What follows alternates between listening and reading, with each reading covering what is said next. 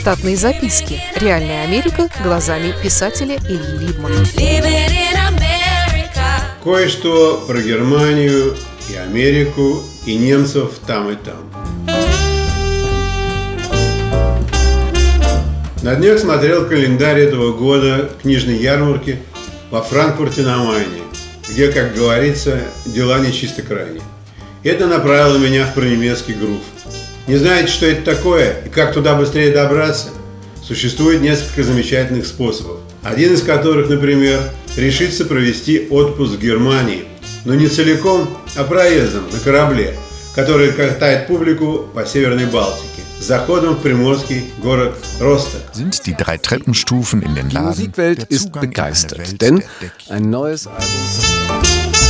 Помню, что и сам я был настроен очень скептически в тот раз.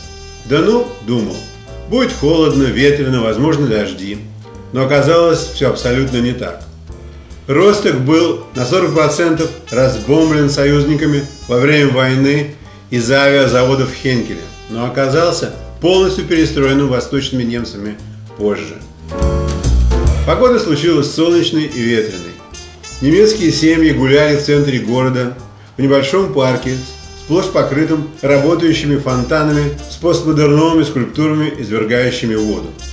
Меня приятно поразило, когда дети обоих полов изнывали от усталости, родители раздевали их догола и посылали играть дальше в фонтаны с холодной водой. Als sich die Eltern Charles und Diana vor aller Старая немецкая школа воспитания. Большинство детей имели худощавую комплекцию. Они скоро посинели губами, но в руки родителей давались с неохотой. Разумеется, что ни у кого из гуляющих не было полотенец для вытираний, но немецкие отцы снимали свои рубашки в дополнение к носовым платкам. Я не решился снимать такое видео на телефон, чтобы впоследствии не быть обвиненным в создании детского порно. Из центра города мы дошли до пляжной зоны. Там происходило соревнование духовых оркестров, которые не слишком мешали друг другу. Неиграющие музыканты подкреплялись колбасными изделиями под светлое пиво. Я узнал этот пляж. Именно его снимали в советском детективе «Мертвый сезон», там, где Ролан Быков и Донат Сбайнионис. Про Германию, пожалуй, могу только заметить, что город Мюнхен для бывших питерцев, по их собственным словам, комфортное место для жизни. Там и действительно происходит интересное. Классные рестораны с нескучной едой, автобусные экскурсии про особняки нацистских преступников и пивные штурмовых 30-х годов. И климат в Мюнхене намного мягче, чем в Питере. И за Новой Бахой можно приехать прямо на завод.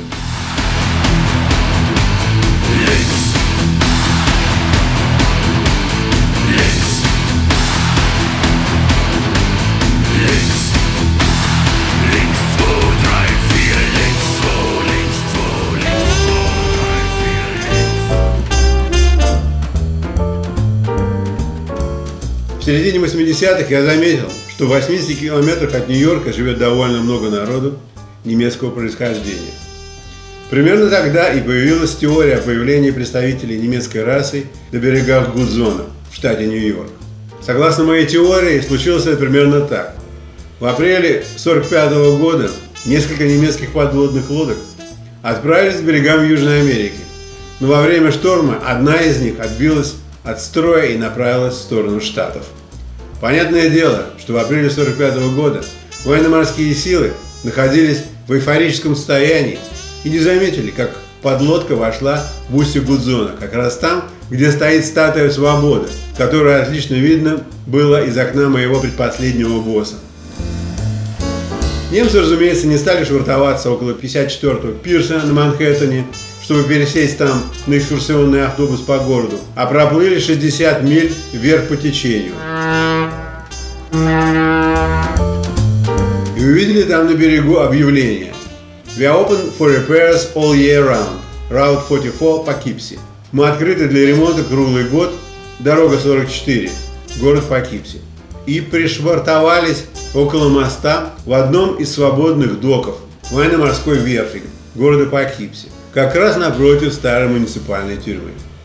Пассажиры подлодки не были простаками и не кинулись на берег, как мозаевые зайцы, а дождались конца рабочей смены на верфи, слились с рабочими верфи и растворились в городе. Короче, они-то осели в городке и пригородах, отстроились и нарожали деток.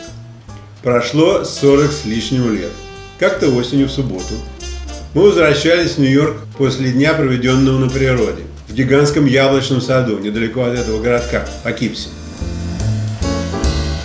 Сад был таким большим и урожайным, что его хозяевам было выгоднее приглашать собирать яблоки всех желающих и рассчитываться за них в конце сбора, чем нанимать сборщиков, а потом самим мыкаться с тоннами фруктов.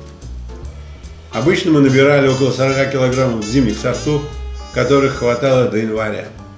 До выезда на скоростную дорогу нам нужно было пересечь несколько городков и в одном из них пересечь главную улицу. Вот там-то все и началось. Нас остановили и велели ехать в объезд, потому что на главной улице местные жители отмечают Октоберфест. Чем ездить кругами, мы решили остановиться и посмотреть на этническую гулянку. Там все было в самом разгаре. Грили призывно мерцали, и манили к себе экзотическими запахами, слегка подгоревших овощей и мяса колбасных изделий. Полька гремела на батом через уличные динамики, через которые должны были объявлять о коллапсах или того хуже. Но все это перекрывал какой-то слаженный топот, как если бы группа слонов имела чувство ритма и единую цель – отбацать полечку.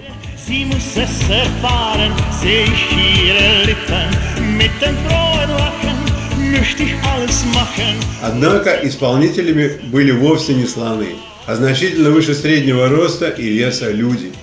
Мужчины были одеты в затертые до блеска замшевые шорты на лямках и шляпы с короткими полями, женщины в бесконечные слои юбок с яркими панталонами под ними. Еще было достаточно светло, чтобы заметить, что большинство танцующих были блондинами или рыжими, с бесконечным количеством веснушек на открытых участках кожи, таких интенсивных, что могло показаться, что их нанесли коричневым гуталином. Принимать участие в танце мы не решились, а пошли к лавочкам, продающим еду и питье. Разумеется, там продавался разного сорта колбасы и капусты. Мне глянулось одно блюдо, похожее на обычные голубцы, только начинка в нем была сделана из немецкой полупряной колбасы братвурст. Не далее, как позавчера днем, я приглядел в магазине готовую, но сырую такую колбаску и собираюсь сделать из нее голубцы по-немецки. Sie lässt mich noch warten und lächelt nur von ferne. Ich wüsste nur zu gerne, wie andere es machen. Verborgen als Falschen lebe ich in ihrer Nähe. Doch wenn ich sie sehe, warte ich noch ein Weilchen. Aber heute bestimmt gehe ich zu ihr. Gründe habe ich ja genug dafür. Ich trete einfach vor sie hin